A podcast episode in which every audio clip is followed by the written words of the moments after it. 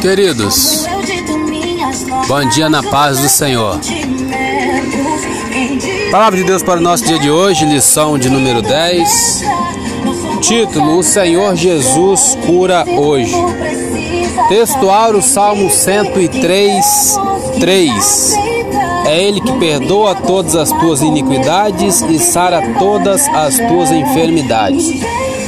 Verdade prática: a cura de enfermidades é um dos benefícios da obra redentora do Calvário. Leitura diária de hoje, quarta-feira, Marcos 6,13. Os discípulos de Jesus ungiam os enfermos com óleo e os curavam. Diz assim a palavra do Senhor. E expulsavam muitos demônios e ungiam muitos enfermos com óleo e os curavam. Vamos ler ainda Tiago, capítulo 5, a partir do versículo 13, diz assim: Está alguém entre vós aflito? Ore. Está alguém contente? Cante louvores. Está alguém entre vós doente? Chame os presbíteros da igreja e orem sobre ele, ungindo-o com azeite em nome do Senhor. E a oração da fé salvará o doente e o Senhor o levantará. E se houver cometido pecado, ser-lhe-ão perdoados. Comentário: Tiago está se referindo a alguém fisicamente enfermo. Nas Escrituras, o azeite era tanto um remédio, como na parábola do bom samaritano, quanto um símbolo do Espírito de Deus, como por exemplo quando era usado para ungir reis, lá em 1 Samuel 16. Desse modo, o azeite pode representar tanto os aspectos médicos como os aspectos espirituais da vida. Os cristãos não devem separar o físico e o espiritual. Jesus Cristo é Senhor do corpo e do espírito. As pessoas na igreja não estão sozinhas. Os membros do corpo de Cristo devem ser capazes de contar com os outros para apoio e oração, especialmente quando estes estão doentes ou sofrendo. Os presbíteros devem estar à disposição para atender a qualquer membro enfermo, e a igreja deve ser sensível às necessidades de todos os seus membros. A oração da fé não se refere à fé da pessoa doente, mas sim à fé daquele que está orando pelo enfermo. É Deus quem cura e não a fé.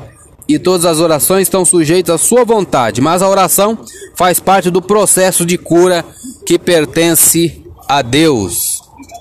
Ainda temos algum tempo. Vamos ler aqui é, tópico 1. Fala sobre a cura divina na Bíblia. Lemos a saúde pública no Antigo Testamento, que é o ponto 1. Vamos ver o ponto 2. A prevenção de doenças é bíblica. A alimentação saudável, saudável e a higienização adequada são bons hábitos que contribuem para a boa saúde. Quando a lei de Moisés instrui o povo sobre o padrão de higiene Levítico 15 e os preceitos dietéticos no capítulo 17, embora parte da purificação fosse cerimonial, o objetivo principal era a saúde da população. E isso mostra o interesse divino na saúde pública e individual. A religião, nesse caso, se constitui num veículo eficaz para a conscientização coletiva. O Novo Testamento mostra que a finalidade era uma questão de saúde pública e não purificação espiritual para a salvação ou santificação. Ainda o ponto 3, o Novo Testamento, as curas de Jesus. Israel dependia mais de Deus e a sua garantia da saúde estava na obediência. O número de enfermos era alto e as curas efetuadas por Jesus logo chamaram a atenção do povo. Jesus veio ao mundo para salvar os pecadores, no entanto, por causa da miséria humana, operou muitos milagres, prodígios e maravilhas. O Senhor se compadecia dos enfermos, dos oprimidos, de todos o de espírito abatido, porque essas pessoas andavam como ovelhas que não têm pastor. A compaixão era a principal motivação de Jesus para ministrar ao povo.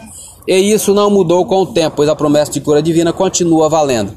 Síntese do tópico 1: o ato de cura de enfermidade na Bíblia é essencialmente milagroso. Eu sou Elias Rodrigues, essa foi mais uma leitura diária de hoje. Compartilhe essa mensagem com seu grupo de amigos e que Deus nos abençoe. Amém.